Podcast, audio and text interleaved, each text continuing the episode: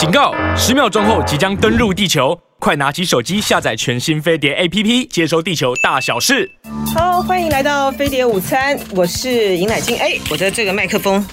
竟然还没有夹好。好，欢迎来到飞碟午餐，我是尹乃菁，是跟在这个呃收在 YouTube 频道上面啊，飞碟联播网飞碟午餐收看我们的直播的朋友问好，于芳好，转身有天堂好，米子南曲，汤鱼刺头，大家好，大家好。好，呃，我们今天呢，这个转身有天堂问说，会谈谈加沙医院被轰炸吗？当然要谈哈。呃，今天呢，这样子的一个讯息呢，其实是相当的令人悲痛，而且是震撼的哈。呃，到目前为止呢，虽然说，虽然说这个呃，大家都认定哈，很多的国家呢都认定，就比如说阿阿拉伯的世界的国家啊，很多国家都认定呢，这个呃加萨的阿赫里。阿拉伯这个医院呢，它被轰炸啊，造成了至少这个五百人的死亡，而且联合国的在当地呢开办的一个呃收容难民的学校也遭到波及啊，都认定呢这就是以色列空袭干的啊，但是以色列呢就否认，他说是你们哈马斯的这个飞弹不准哈，你误射了，你误射了哈，是巴勒斯坦。伊斯兰的圣战组织的恐怖分子呢，去误射哈，去误射到了你们自己的这个医院啊。那当然，这个，伊斯兰的巴勒斯坦的伊斯兰圣战组织也是否认哈。可是呢，它造成的这个人命伤亡是事实，同时呢，它也使得呃拜登的中东行啊，呃，就是被取消了，四方峰会被取消了。呃，他本来在访问这个以色列，然后同时呢，他要到这个约旦啊，和这个约旦国王。然后和巴勒斯坦这个自治政府的主席，还有这个埃及呢，总统呢要展开这个四方会谈，就是要讨论有关于以巴的这个问题。但是因为这样子的一个事件呢，所以这个会谈呢就被取消了啊。因为巴勒斯坦的自治主席说要为这件事情呢哀悼这个三天，而且在这么重大的一个呃攻击和伤亡事件的之后呢，呃约旦呢也就说我们就要取消了。那白宫呢随后呢也就宣布啊，呃拜登呢取消这个呃约旦的这个行程，他会先到访这个呃以色列。然后呢，之后哈，再看看这个情势的状况呢，再到这个约旦哈，这个是这个是这个对于这一次的这个空袭事件啊，对于美国的这个中东政策来讲呢，它就是一个彻底的崩溃啊。呃，美国呢原本这个呃期待呢，呃，它能够对于以色列啊，发挥某种程度的影响力哈，然后呢，禁止啊，就是控管哈，控管危机，控管这个冲突呢，这样升高。可是你要知道哈，我们昨天已经分析了哈，汤神教授呢也也在这边有做了很完整的分析。最重要的是哈，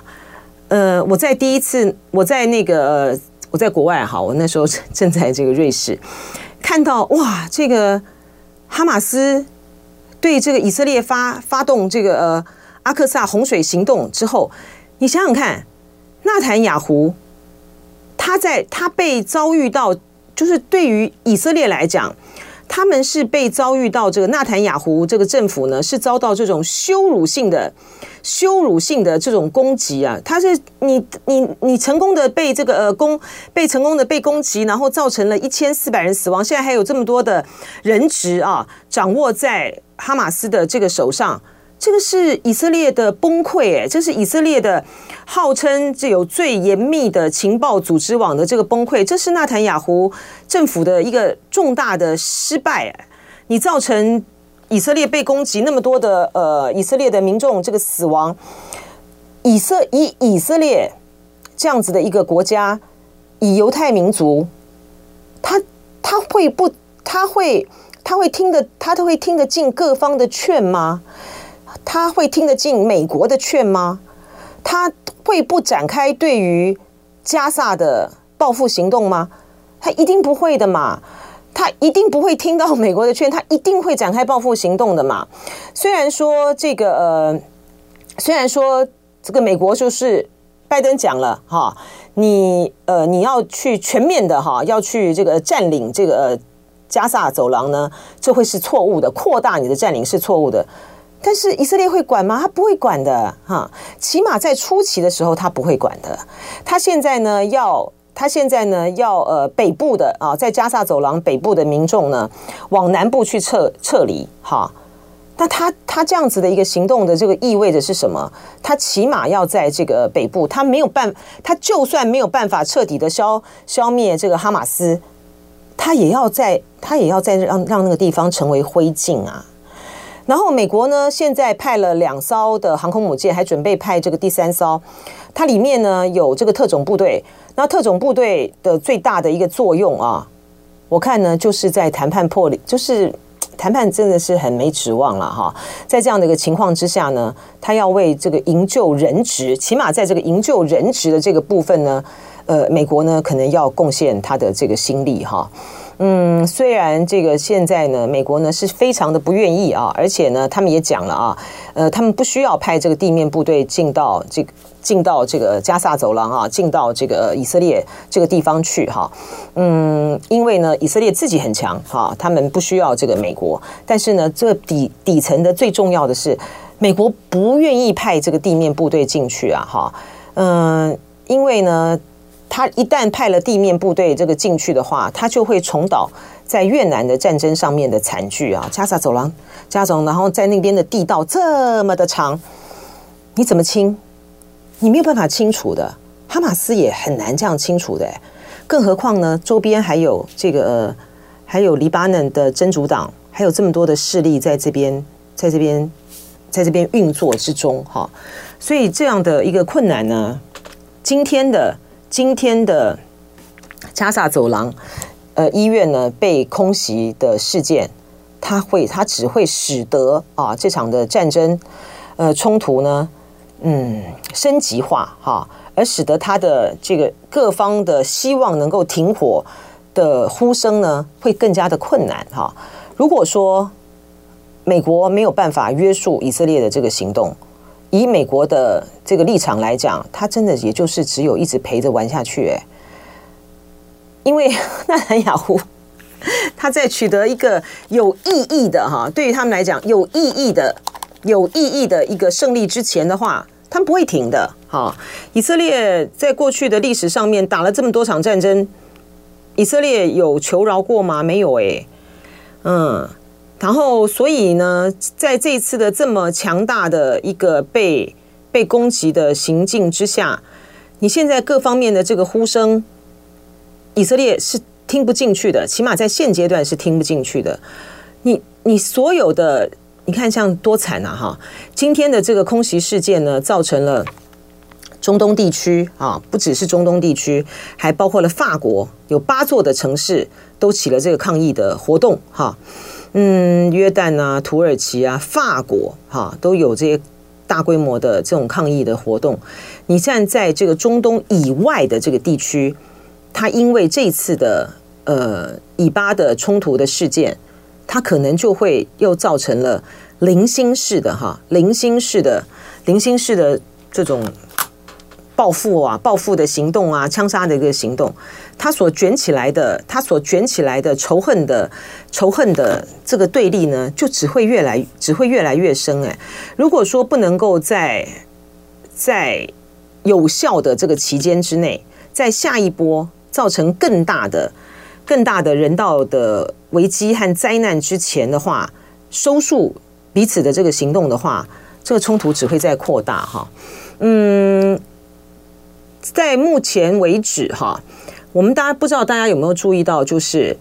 嗯，第一个到访以色列的西方国家的元首领领导人是德国总理。好，德国总理呢，他到访了。这个以色列，而且呢，他说，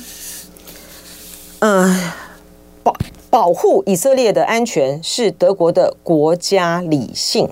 好，为什么他会这样讲？哈，这个德这个国家理性呢，是从何而来？这个呢是梅克尔。哈，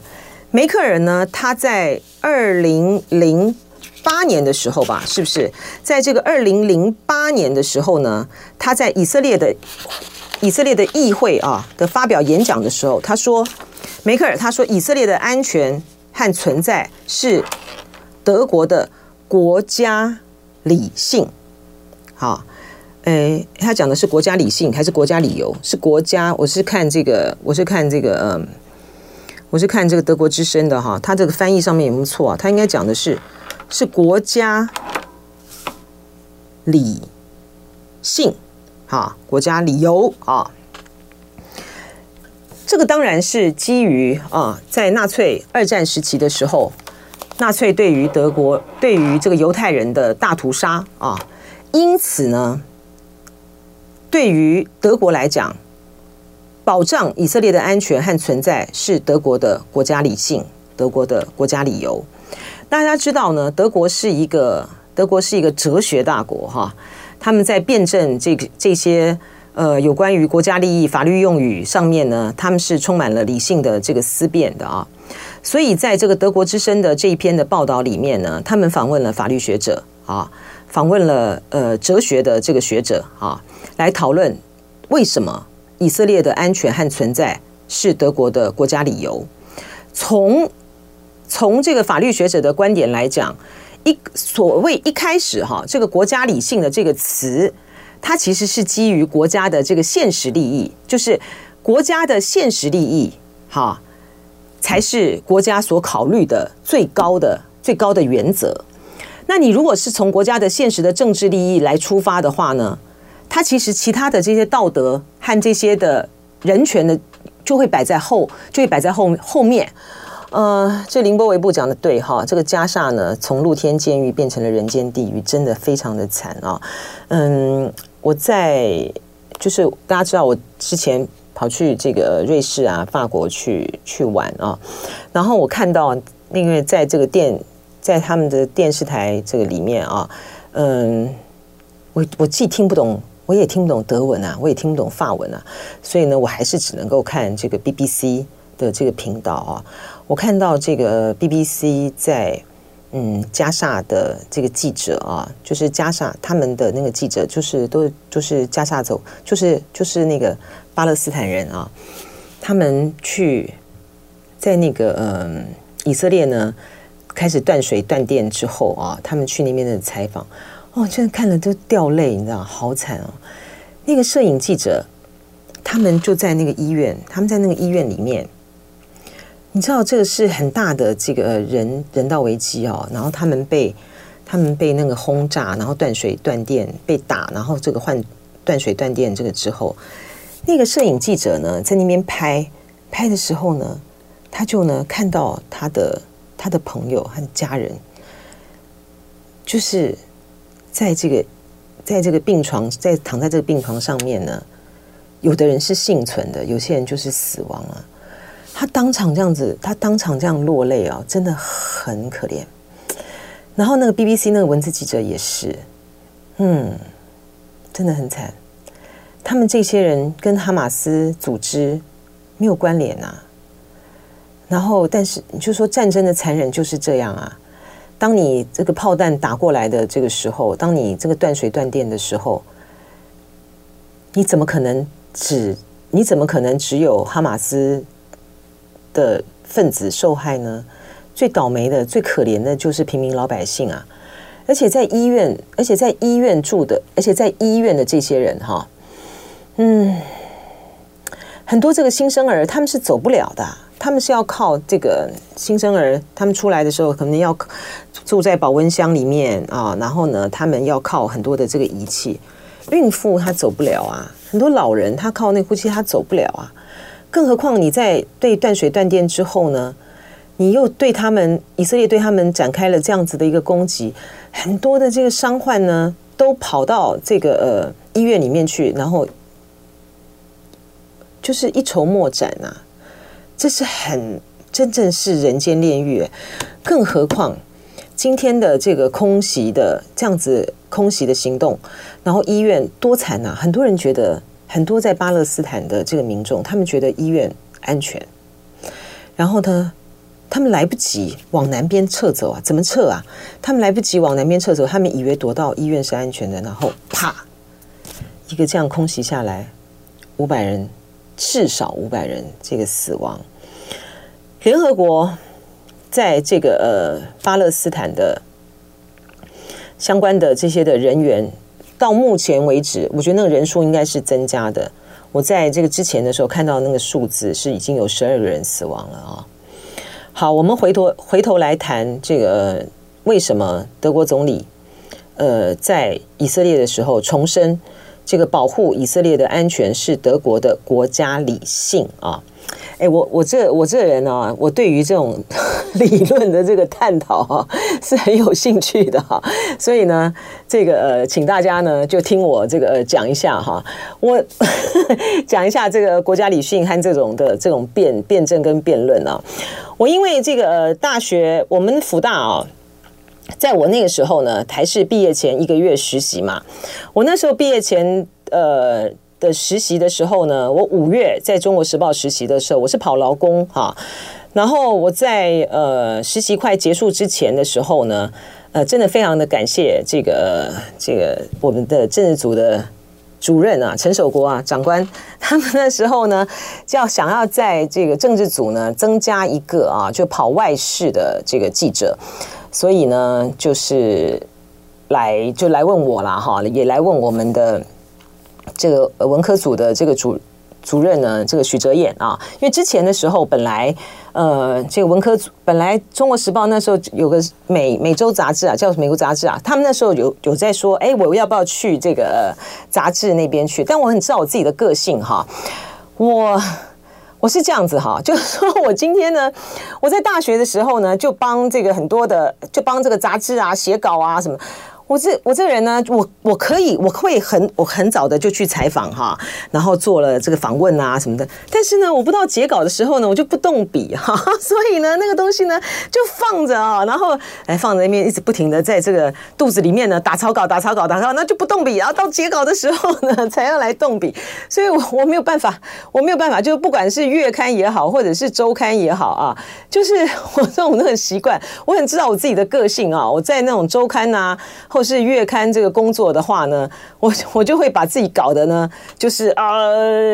我我我就是就是没有办法，就我还是我还是适合这个 daily 的这个工作啊，就不管是在电视台的这个实习啦，或者是说这个报社的这种，我就是很适合这 daily 的工作啊。你你不管再怎么样，再怎么呃，你再怎么去。去怎么急啊，或干嘛？我绝对有办法，就是可以在这个截稿前的时候呢，把袋子交出去哈，把那个新闻新闻啊分析交出去。可是这个周刊呐，或者是月刊的话，我就要搞半天搞半天呢，不到这个截稿的之前呢，不动笔哈，这种习惯太坏了哈，所以我就是就是啊，好。我就是没有要没有到这个杂志去，然后实习到快结束的时候呢，政治组就是呃，我就有个机会到这个政治组呢去跑这个，他们要增加一个所谓的外事新闻呢，就是很多 很多在驻台的这个机构啊，在台湾的这个外外国人有很多的这个活动嘛，他们想增加这个一个这样子的一个呃这个记者，所以我就到到政治组去了啊。那到政治组去了之后呢，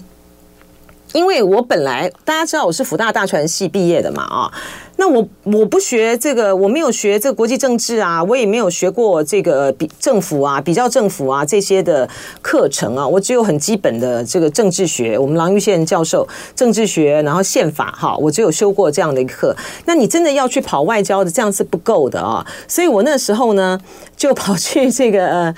台大。去旁听这个朱云汉老师的比较政府哈，然后就去上他的课啊。朱云汉老师的课真好，真的是非常的这个精彩。还好他那时候就是大学部呢，反正他就可以开放这个旁听呢。我真的是很认认真真的哈，上了这个上了这个朱云汉老师的这个比较政府的课啊。然后嗯。然后跑外交新闻，你就会牵涉到很多哈，很多的呃，像国际组织啦，还有这些的这些的这个问题嘛，所以我就对这些的组织啊什么的突然非常有兴趣。好，回到这个，回到这个呃，德国的这个国家理性哈，好，这样子哈，这。国家理性呢，是国际关系里面的一个法律的理论跟概念了哈，在这个西方政治思想里面哈，经过了几个世纪的发展哈过程里面呢，它的随着这个国家的角色权力哈权力，一个是利益的利，一个是权力，一个是力量的力，哈，演变形成的啊。根据这个韦氏词典，哈，把它定义为说是以国家自身利益为首要的基础上的国家外交政策的正当性，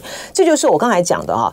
本来他所谓的这个国家理性呢，这就是要从自身的国家利益来出发，所以也就是说，这个这个其实这个我们在英国的身上看得最清楚的哈，就是呢，这个国与国之间呢。就他就是他没有道义的啊，他就永远的就是是国家利益，就是没有永远的敌人啊，也没有永远的朋友，他只有最最最重要的原则，就是以我自己国家的利益为出发。所以当这个是符合我国家利益的时候呢，这个英国他很快，他那个在这个一九四九年这个呃中国大陆这个中华人民共和国新中国建立了之后，他就很快选择跟这个中华人民共和国就。建立了总领事级的关系、大使级的关系，就是这样子啊。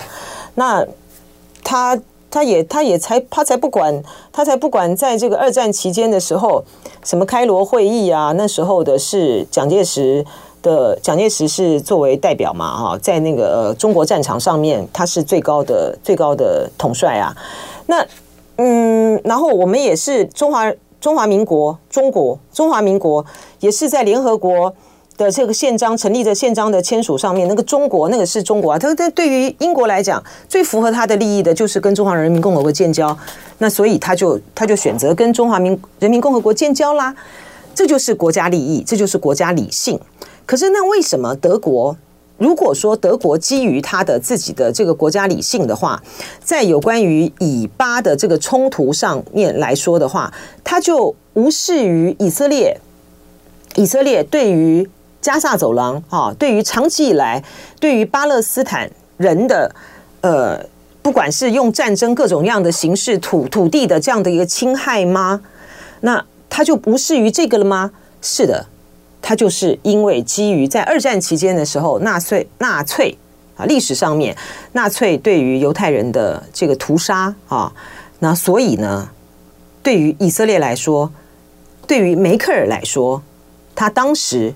他在以色列的议会发表的这个以色列的安全和存在是德国的国家理性，就是基于这个理由。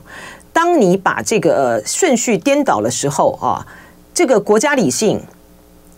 被我担任这个德国总理的认定是保障以色列的安全跟存在，是我德国的国家理性的时候，你其他的像人道啊。啊，像那个战争罪的这些呢，就退位了啊。这个也就是肖兹今天呢，在德国呃，在以色列重申的这样子的一个论证的基础。那可是，在德国的内部，它的有关于这个讨论，它会不会停止呢？不会停止的哈。我就是说，德国就是一个哲学大国啊。那他们的这个评论呢，他们的论，他们的呃论辩呢，他们就会在呃媒体上面啊，然后在这个呃。在这个节目上面，他们会讨论到这些。当这个以色列明显的在这一次的回击的行动、报复的行动之中，他的确真的是真的是有有这个真的是有战争罪的问题啊，真的是有这个违反啊，就是违反人道的这个这样的原则啊。可是对于德国来说，它就不重要了；对德国政府来说，它不重要了。但是。对于德国的这个议论界来说，他们还是会继续的评论这个德国政府在这件在这件事情上面，他如何的要在法律跟道德的边缘，以及国家的政策上面来采取一个平衡了哈。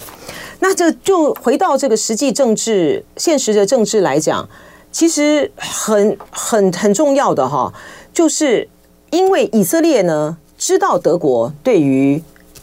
对于。以色列及犹太民族的亏欠，所以说以色列、以色列跟以色列跟这个德国的国防部长，他们上周四在布鲁塞尔的这个北约的会议上面呢，德国国防部长呢就证实了啊，以色列呢是要求这个德国海军要为他提供弹药，哈。而且呢，这个德国的国国防部长呢，也对告诉记者说，我们将和以色列人讨论如何具体的如何进行。所以，在这场的以巴的冲突里面，尽管现在的欧洲的这个国家哈，尽管是欧洲的这些国家，像法国、英国哈，法国、英国他们都谴责了啊，都谴责了这个哈马斯，而且这个政府的这个立场上面呢，也都是站在以色列这一边的啊。可是呢，他们都他们没有实质，他们没有实际的提供这个弹药吧，哈，而且呢，他们呢也对于在这个呃，也对于巴勒斯坦啊所遭遇到的这些人道上面的这个问题，他们也提出了这个呼吁。可是德国不一样，德国呢，他不但呢把以色列的安全和存在视为他们的国家理性，他们还会进一步的去提供弹药，啊。然后，到底有谁有任何的一方的力量，能够让这场的这个冲突，呃，能够受到有效的控管吗？其实结论还是一样的了，哈。第一个就是说，我们看到拜登的这个中东行，哈，在这个约旦的这个四方会谈，因为因为这次的医院遭到空袭的事件，它现在被取消了，所以呢，这个呃中东。美国的啊，这个中东的和解政策，它是它是崩溃的啊。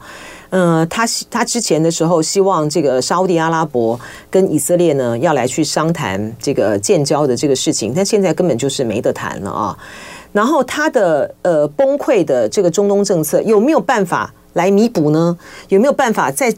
在在这个冲突之中，然后再再往前往前进呢？就要看这个拜登到了这个以色列之后。他如何的能够展现他的这个影响力哦？对这个纳坦雅胡，但是我觉得不是太乐观了哈。这个纳坦雅胡之前的时候呢，他他不就他也不太甩这个，他也不太甩这个拜登啊。然后呢，拜登呢，在这个国内的这个压力之下，他也很难，他也很难对于这个以色列政府做出什么任何的强制的要求。然后现在只能够看哈。这个冲突能不能够在经过了这次的非常惨无人道的遭遇，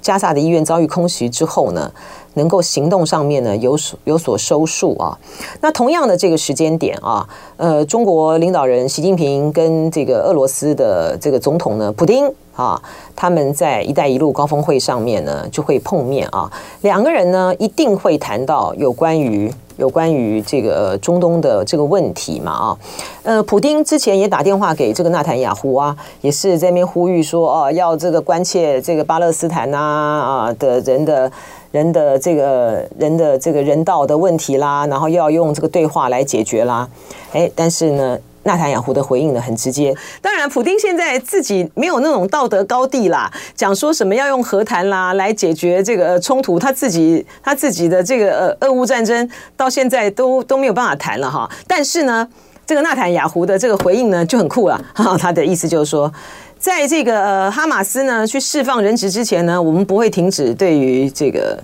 不会停止对于。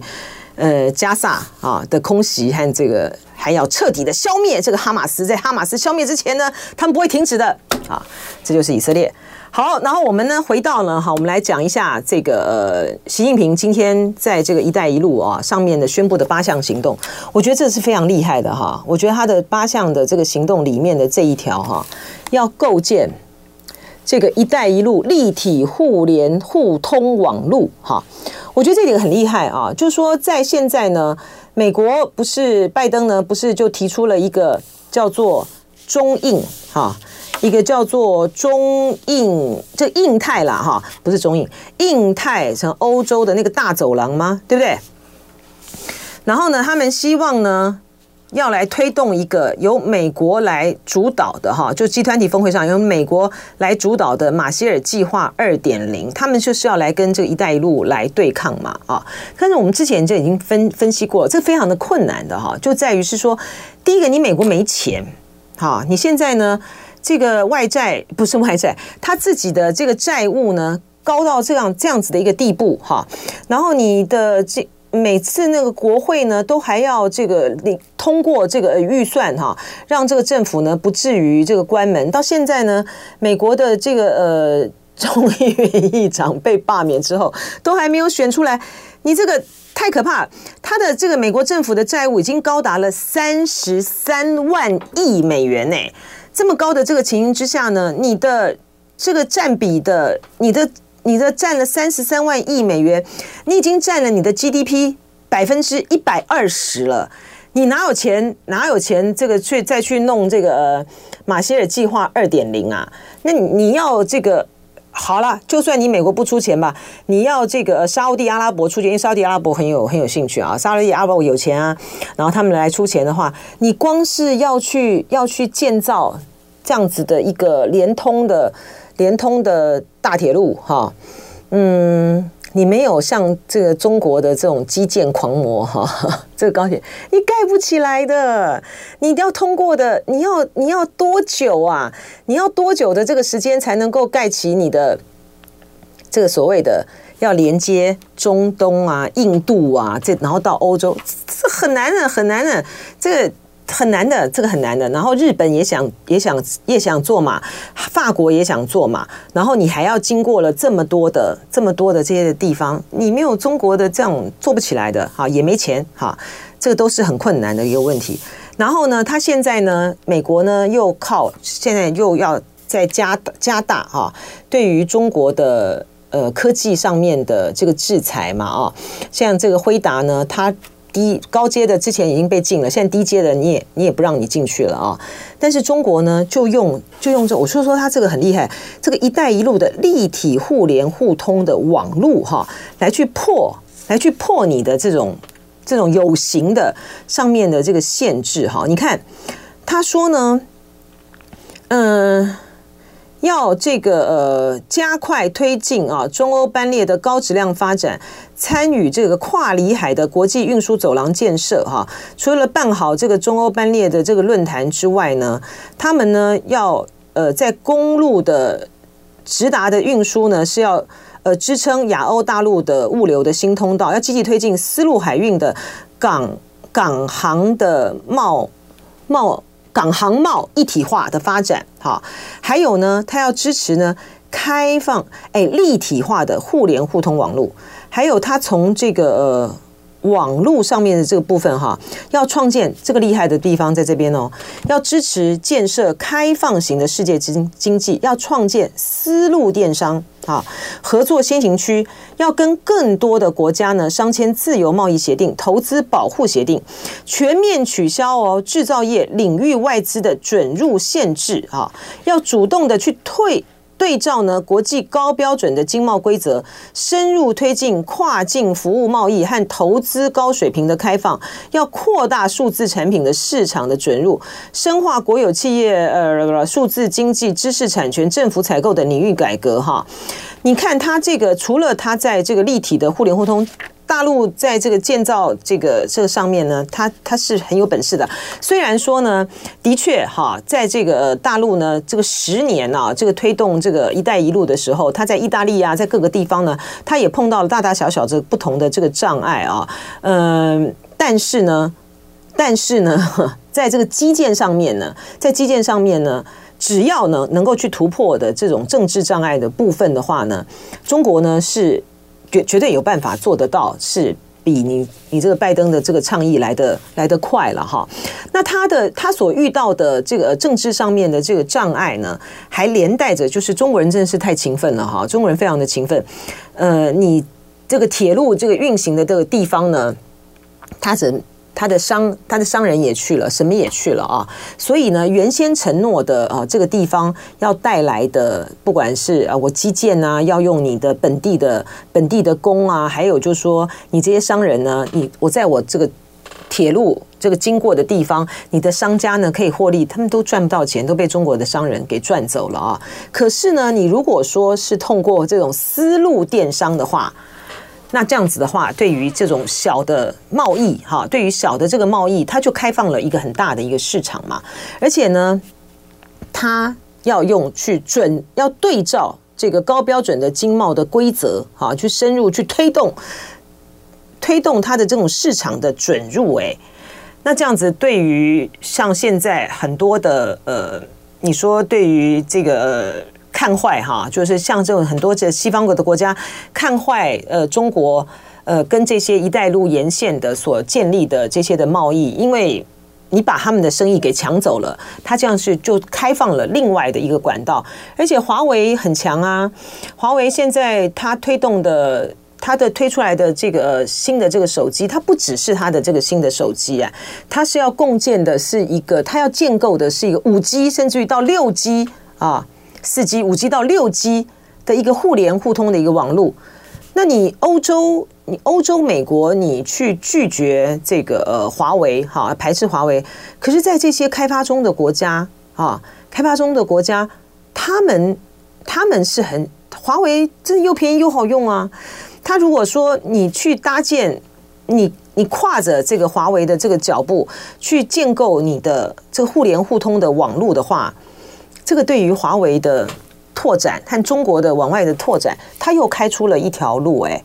那这样子的话呢，你这些所有的这些的电商都能够透过小电商大大小小的这些的哈，然后就可以来这个来建立这个网网站上面，这个多强哈！所以我觉得这招这招是。很厉害的啊！那至于他说这个要推动标志型的工程啊，小而美的民生的项目啦，这个都是针对性的哈。对于针对呃现在嗯，就西方国家在批评他说造造成的这种债务的缺口啊，好来做的一种回应啊哦，他的他的项目很大，这个中国开发银行呢，呃，跟这个中国进出口银行呢。要各设立各设立哦，三千五百亿元人民币的融资窗口啊，然后丝路基金呢要新增基金呢八百亿人民币哈，以市场化、商业化来共建这些的项目啊，它在扶持这中小企业啦。那它这个的理念呢，当然就是当然就是符合这个习近平他们提出来的啊，这个“一带一路”，它现在一开始的时候是为了去化啊，就是因为生产过剩哈，呃过剩，那所以它要去。去去化，然后想想出了这么一个“一一带一路”的这个大大战略，然后现在后来呢，“一带一路”呢就变成是一个要去共建这个美好生活的一种治理模式嘛，那它的。它的推进就是在这里啊，所以他说还要推动这个科技创新啦，然后支持民间往来啦，而且他还说要这个建设“一带一路”连结建设的成效与展望，展望推出“一带一路”连结建设的高级原则啊，然后就是我们现在呢，哎，你们西方国家都说我们这个“一带一路”呢，呃。不不讲究，就是贪腐的国家呢，都都都变成是反，反而是变成是这个贪腐的国家呢，大赚其钱呐，哈，然后呢，呃，造政权呐，大赚其钱啦，然后呃，这个不不不考虑这种市场的规则啦，然后就不考虑，就是扶植了哈。扶植了这个贪腐的这个政权，哎，那我现在就跟你讲，我就来搞一个“一带一路”连结建设成效与展望，哈，展望的意思是怎么样？就是我们有标准在那里，哈，但是呢，这个我们的这个“一带一路”的这个建设呢，是不会像这个呃世界，不会像这个世界银行啊，或者是这个美国他们为主的 IMF 啊，他们呢，呃，不管是在这个援助这方面的时候呢。这个廉洁跟贪腐是他们很重要的一个条件嘛，哈，他们要阻挡一个国家的时候，就说你不廉洁，哈，像乌克兰啊，好，乌克兰要不要加入这个欧盟啊？要不要加入这个北约啊？他就说，哎，你这你这不够廉洁，哈，你这不够廉洁。但是呢，实际上呢，他其实就是透过这种方式去，呃，去。去介入你的这个政府的这个运作嘛？那那大陆呢，提出这个“一带一路”的廉洁建设啊，成效与展望，以及廉洁建设的高级原则，哈，就表示这是一种期待，哈，我们也在打贪腐啊，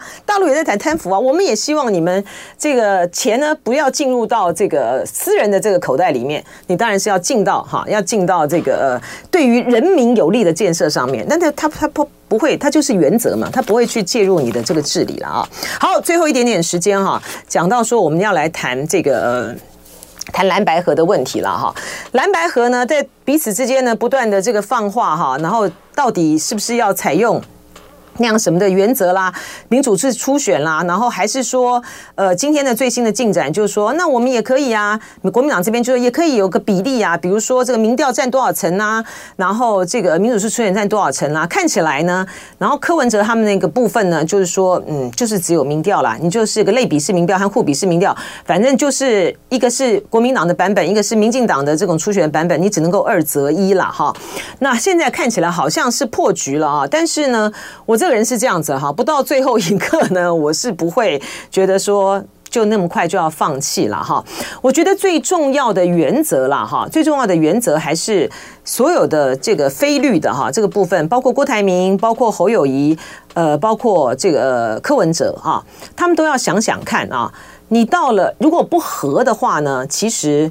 呃你现在打的这个如意算盘，比如说。柯文哲觉得呢，他可以去整合这个郭台铭啊，然后郭台铭呢，其实是有可能担任副手的，或者是说，哎，我们这组人呢，呃，当选的话呢，你未来让你组阁啊，然后呢，在最后阶段的时候呢，因为那国民党就一定只能够侯友谊参选到底了嘛，那这样子的情形之下的话呢，他可能会就是可以弃保这个侯友谊，我觉得不要打这种如意算盘哈，今现在的。还是要以和作为最优先的考量。就爱点你 UFO。U, F, o